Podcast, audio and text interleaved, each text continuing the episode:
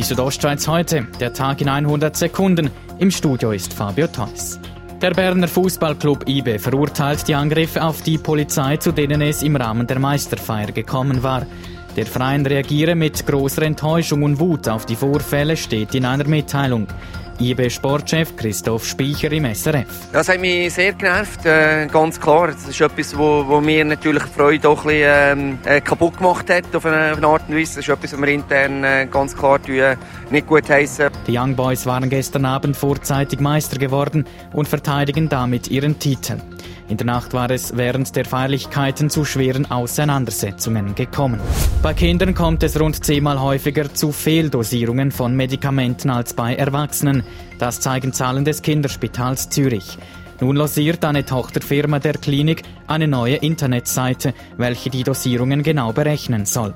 Dies würde auch den Bündner Apotheken nützen, sagt ihre Präsidentin Monika Fehr. Wir haben nach den Medikationen, wenn der Patient aus dem Spital rauskommt, das Kind, und sind immer sehr, sehr froh, wenn wir da klare und saubere Richtlinien finden. Im 2018 sind Bundesbeamte in der Schweiz zusammengezählt genau 1154 Jahre krank gewesen.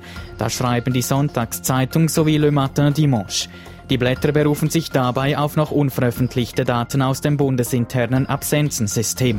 Sport zum neuen Mountainbike-Rennteam des ehemaligen Schweizer Mountainbike-Profis Ralf Neff gehören zwei Bündner unter anderem Vital Albin. Und ich hoffe, dass ich dank dem äh, bessere Resultate kann liefern und mein Weg an die Weltspitze einfacher wird. Gleiches Ziel hat auch Ursin Spescha. Ja, in mehreren Jahren werde ich sicher bei der Elite vorne dabei fahren. Zuerst gehe es aber darum, sich an der Weltspitze der U23 Mountainbiker etablieren zu können, so Vital Albin und Ursin Spescha.